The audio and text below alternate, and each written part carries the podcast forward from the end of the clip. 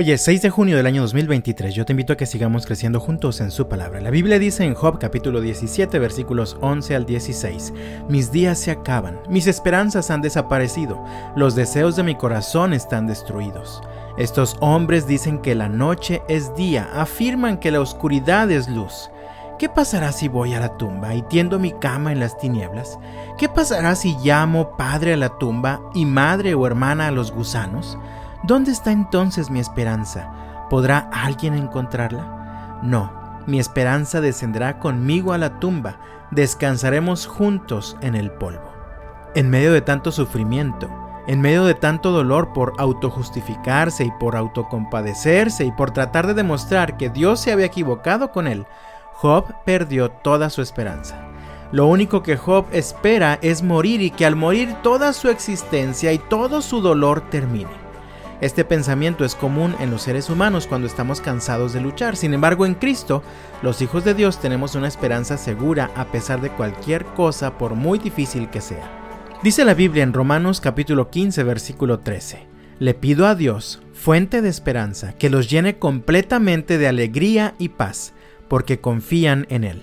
Entonces rebosarán de una esperanza segura mediante el poder del Espíritu Santo.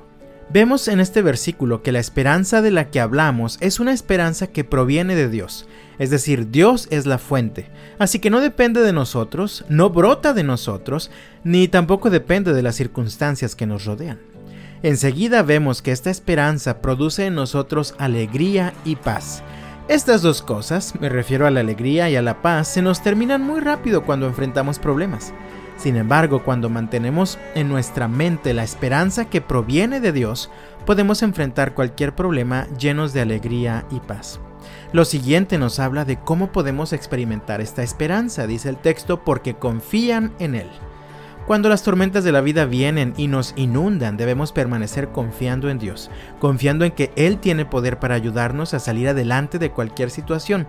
Y el resultado de todo esto es entonces rebosarán de una esperanza segura mediante el poder del Espíritu Santo.